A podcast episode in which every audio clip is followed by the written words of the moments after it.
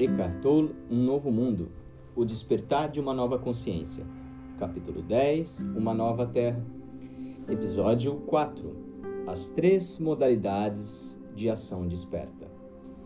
A consciência pode fluir para o que fazemos de três maneiras e, assim, por nosso intermédio, penetrar no mundo. São três modalidades que nos permitem alinhar nossa vida com o poder criativo do universo. Modalidade corresponde à frequência energética subjacente que chega às nossas ações e as conecta à consciência desperta que está surgindo no mundo. A menos que decorra de uma dessas três modalidades, qualquer coisa que façamos será marcada pela disfunção e pertencerá ao ego. As modalidades podem mudar no transcorrer do dia, e uma delas talvez seja predominante num estágio específico da nossa vida. Cada uma delas é adequada a determinadas situações. As modalidades de ação desperta são aceitação, prazer e entusiasmo. Cada uma delas representa uma frequência vibracional da consciência. Precisamos estar atentos para garantir que uma modalidade permaneça ativa sempre que estivermos envolvidos na execução de algo, da tarefa mais simples à mais complexa. Caso não estejamos nem no estado de aceitação, nem de prazer, nem de entusiasmo, é porque estamos causando sofrimento a nós mesmos e aos outros.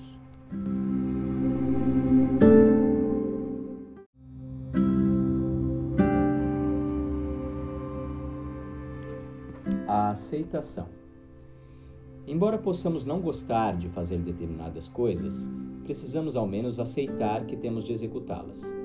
Aceitação significa o seguinte: por enquanto, o que esta situação, este momento requer de mim é isto, então eu faço de boa vontade. Já tratei da importância da aceitação interior do que acontece, e a aceitação do que devemos fazer é apenas outro aspecto disso. Por exemplo, provavelmente você não vai gostar de trocar um pneu à noite num lugar deserto em plena chuva, e muito menos ficará entusiasmado com essa ideia. No entanto, pode se resignar e aceitar esse fato. Praticarmos uma ação no estado de aceitação é estarmos em paz enquanto a realizamos. Essa paz é uma vibração energética sutil que em seguida se transfere para o que estamos fazendo. Na superfície, a aceitação parece um estado passivo, entretanto, ela é ativa e criativa, porque traz algo novo ao mundo. Essa paz, essa vibração energética sutil, é a consciência. E uma de suas maneiras de se revelar é através da ação abnegada, que é um aspecto da aceitação. Caso você não consiga encontrar prazer no que vai fazer, nem aceitar que deve executar isso, pare. Caso contrário, não estará assumindo a responsabilidade pela única coisa pela qual pode, de fato, se responsabilizar, e que também é algo que importa de verdade: seu estado de consciência. E se você não assume a responsabilidade pelo seu estado de consciência, não assume a responsabilidade pela vida.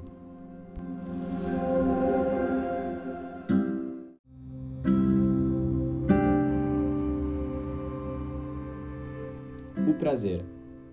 A paz que acompanha a ação resignada transforma-se numa grande animação quando gostamos de verdade do que estamos fazendo. O prazer é a segunda modalidade da ação desperta na nova terra, ele substituirá o querer como a força motivadora dos nossos atos. O querer deriva da ilusão do ego de que somos um fragmento isolado que está desligado do poder que se encontra por trás de toda a criação. Por meio do prazer, nos conectamos a esse poder criativo universal. Quando tornamos o momento presente, e não o passado nem o futuro, o nosso ponto focal, a capacidade que temos de gostar do que estamos fazendo aumenta extraordinariamente e, com ela, a qualidade da nossa vida. A alegria é o aspecto dinâmico do ser. Sempre que o poder criativo do universo está consciente de si mesmo, ele se manifesta como prazer. Não precisamos esperar que aconteça algo significativo, entre aspas, para que possamos nos alegrar com o que realizamos. Existe mais significado no prazer do que podemos precisar. A síndrome de, aspas, esperar para começar a viver, aspas, é um dos erros mais comuns do estado inconsciente. A expansão e a mudança positiva no nível exterior tem muito mais probabilidade de ocorrer na nossa vida se formos capazes de sentir o prazer no que já estamos empreendendo, em vez de esperarmos por uma mudança para então passarmos a gostar do que fazemos. Não peça permissão à sua mente para apreciar o que você faz. Tudo o que obterá como resposta será uma série de motivos pelos quais não poderá sentir prazer naquilo. Abre aspas. Não agora. Não vê que estou ocupado? Você não tem tempo. Talvez amanhã possa começar a sentir prazer, dirá a mente. Essa, esse amanhã nunca chegará, a não ser que você comece a sentir prazer com o que está executando agora. Sempre que dizemos, aspas, gosto de fazer isto, aspas, na verdade estamos cometendo um equívoco. Isso dá a impressão de que o prazer vem da ação, mas não é o caso. Ele flui para o que estamos fazendo e dessa maneira para o mundo, partindo do nosso íntimo. O erro de pensar que o prazer tem origem naquilo que executamos é normal, porém é também perigoso, porque cria a ideia de que ele pode ser produzido por alguma coisa ou atividade. Assim, esperamos que o mundo nos dê prazer, felicidade. Entretanto, o mundo não consegue fazer isso. É por esse motivo que muitas pessoas vivem num permanente estado de frustração a realidade não lhes concede aquilo de que elas pensam que precisam. Então, qual é a relação entre algo que estamos fazendo e o prazer? Sentimos prazer com qualquer atividade em que estejamos plenamente presentes, com toda ação que não seja apenas um meio para alcançarmos um fim. O que nos proporciona essa sensação não é o ato que executamos, e sim a energia vital que flui para ele. Essa animação e o que nós somos existe como uma coisa só. Isso significa que quando temos prazer em fazer algo, estamos de fato sentindo a alegria do ser no seu aspecto dinâmico. É por isso que tudo o que nos dá prazer nos coloca em contato com o poder que está por trás de toda a criação. Vou apresentar agora uma técnica espiritual que proporcionará mais poder e expansão criativa à sua vida. Faça uma lista das atividades cotidianas que você executa com frequência. Inclua aquelas que considera desinteressantes, chatas, entediantes, irritantes ou estressantes. No entanto, não acrescente nada que você odeia ou detesta fazer. Esses são casos para aceitação ou para deixar de realizar essas ações. Da relação podem constar a ida para o trabalho, e a volta para casa, a compra de mantimentos, a preparação da comida ou qualquer coisa que você considere maçante ou estressante na sua rotina diária. Depois, quando estiver executando essas atividades, permita que elas sejam um veículo para o estado de alerta. Esteja absolutamente presente no que está fazendo e sinta sua atenção. O silêncio vivo dentro de você como um pano de fundo desse ato. Logo descobrirá que, em vez de estressante, monótona ou irritante, sua ação no estado de consciência elevada acaba se tornando agradável. Para ser mais preciso, o que lhe dá prazer não é a ação externa em si, mas a dimensão interna da consciência que flui para ela. Isso é encontrar a alegria do ser no que você está executando. Caso sinta que não há significado na sua vida, ou que ela está cheia de tensão ou tédio, é porque ainda não incorporou essa dimensão. Agir com a consciência desperta ainda não se tornou seu objetivo principal. A nova Terra surge à medida que um número cada vez maior de pessoas vai descobrindo que seu propósito mais importante na vida é trazer a luz da consciência a este mundo, e assim usa suas ações, sejam elas quais forem, como um veículo para a consciência. A alegria do ser é a alegria de estar consciente. Então, a consciência desperta, toma conta do ego e começa a conduzir nossa vida. Podemos descobrir que uma atividade em que estivemos envolvidos por um longo tempo começa a se tornar naturalmente algo bem maior quando fortalecida pela consciência. Algumas das pessoas que, por meio da ação criativa, enriquecem a vida de muitas outras, estão simplesmente fazendo aquilo de que mais gostam. Não têm a intenção de alcançar nada, nem de se tornar nada por meio dessa atividade. Podem ser músicos, artistas plásticos, escritores, cientistas, professores, construtores ou indivíduos que criam novas estruturas sociais ou empresariais, negócios conscientes. Há casos em que sua esfera de influência permanece restrita durante anos. Depois, súbita ou gradualmente, uma onda de poder criativo flui para o que eles estão executando. Assim, sua atividade se expande, ultrapassando tudo o que possam ter imaginado e atinge um número imenso de pessoas. Além do prazer, uma intensidade é agora acrescentada às suas realizações, e com ela surge uma criatividade que supera qualquer coisa que um ser humano comum poderia empreender. Em casos como esse, não devemos deixar que isso nos suba a cabeça, porque um remanescente do ego pode estar se escondendo justamente ali. Ainda seremos um ser humano comum. O que é de fato extraordinário é o que entra no mundo por nosso intermédio. Mas essa é uma essência compartilhada por todos os seres. Hafiz, poeta persa do século XIV e mestre sufi, expressa essa verdade de forma maravilhosa. Sou como um orifício na flauta pela qual passa o sopro de Cristo. Ouça a música.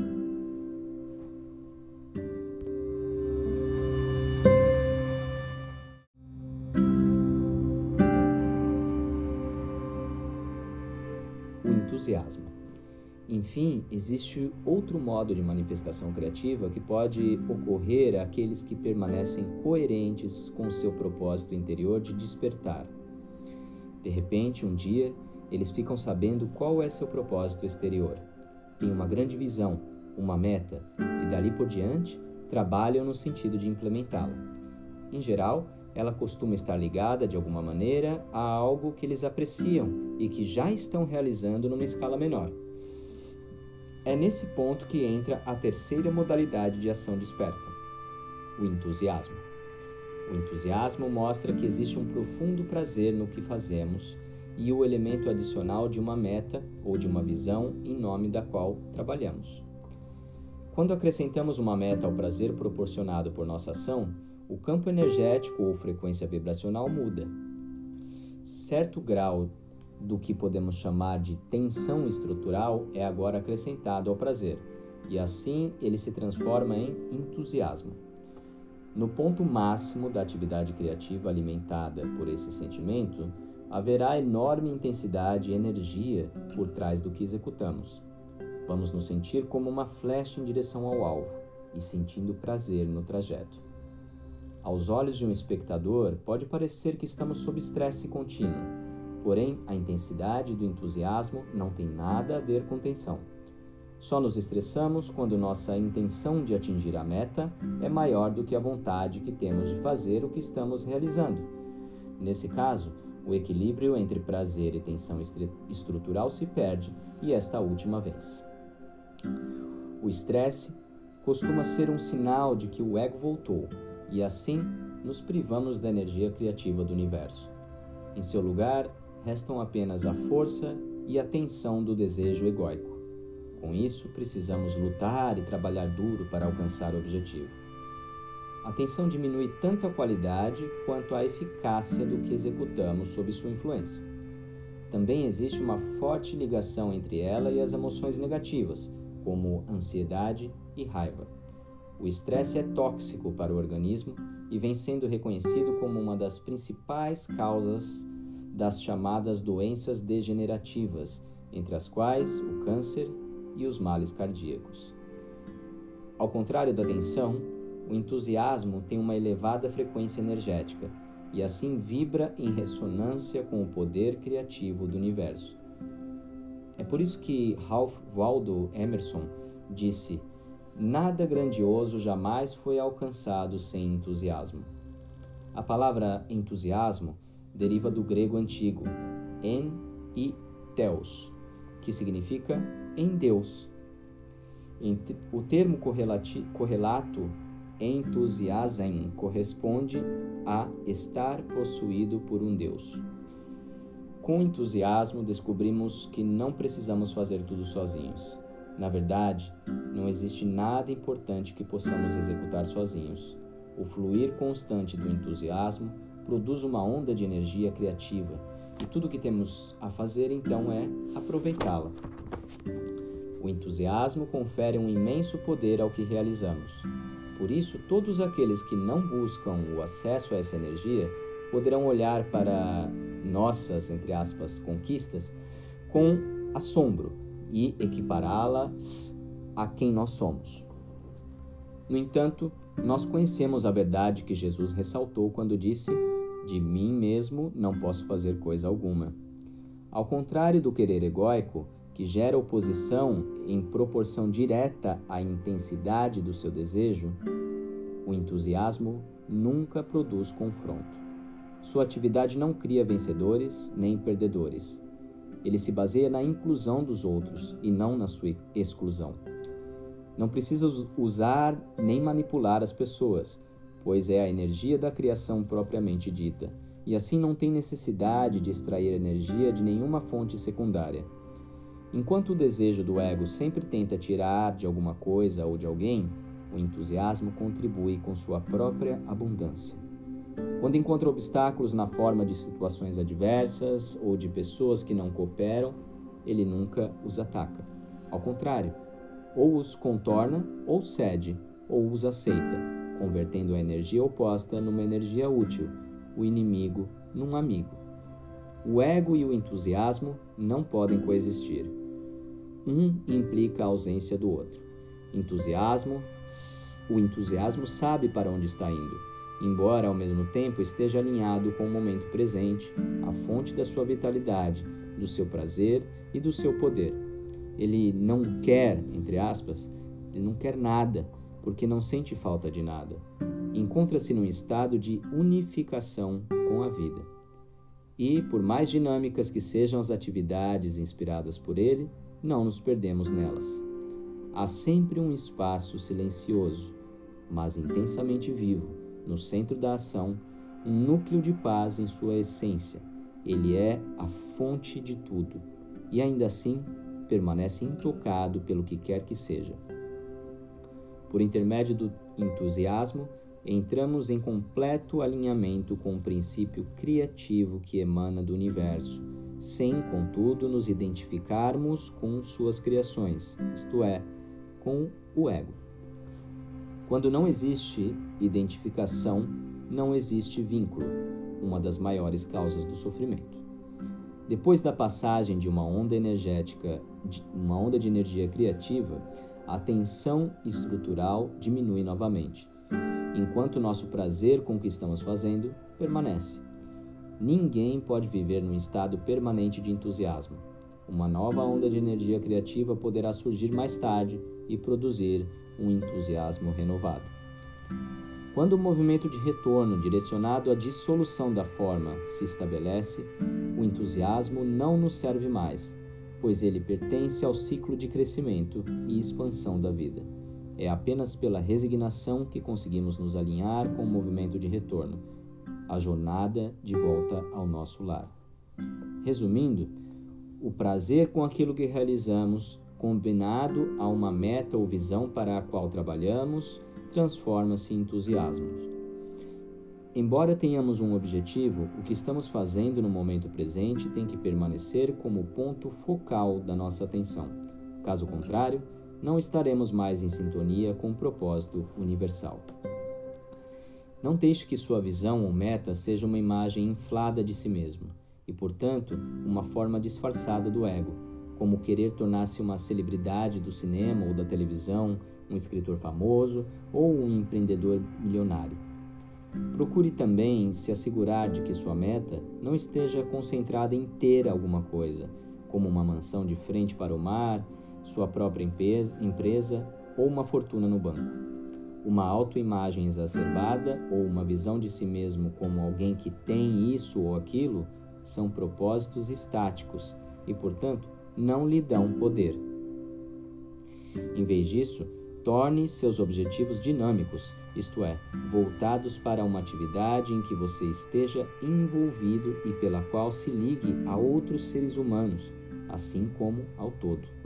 Em lugar de se ver como alguém famoso, imagine que seu trabalho está sendo a fonte de inspiração para um grande número de pessoas e enriquecendo a vida delas. Observe como essa atividade aprimora ou aprofunda não apenas sua vida, como a de muita gente. Sinta-se como uma abertura pela qual a energia flui da origem não manifestada para toda a vida em benefício de todos. Tudo isso requer que sua meta ou visão já seja uma realidade dentro de você, no nível da mente e do sentimento. O entusiasmo é o poder que transfere o projeto mental para a dimensão material o entusiasmo é o poder que transfere o projeto mental para a dimensão material. Esse é o uso criativo da mente. E é por isso que, nesse caso, não há envolvimento do querer. Você não pode manifestar o que quer, só é capaz de expressar o que já tem. Embora possa conseguir o que deseja por meio de muito trabalho e estresse, essa não é a maneira de ser da nova Terra. Jesus nos deu a chave para o uso criativo da mente e para a manifestação consciente da forma quando disse: Por isso vos digo: tudo o que pedirdes na oração, crede que tendes recebido, e ser-vos-á dado.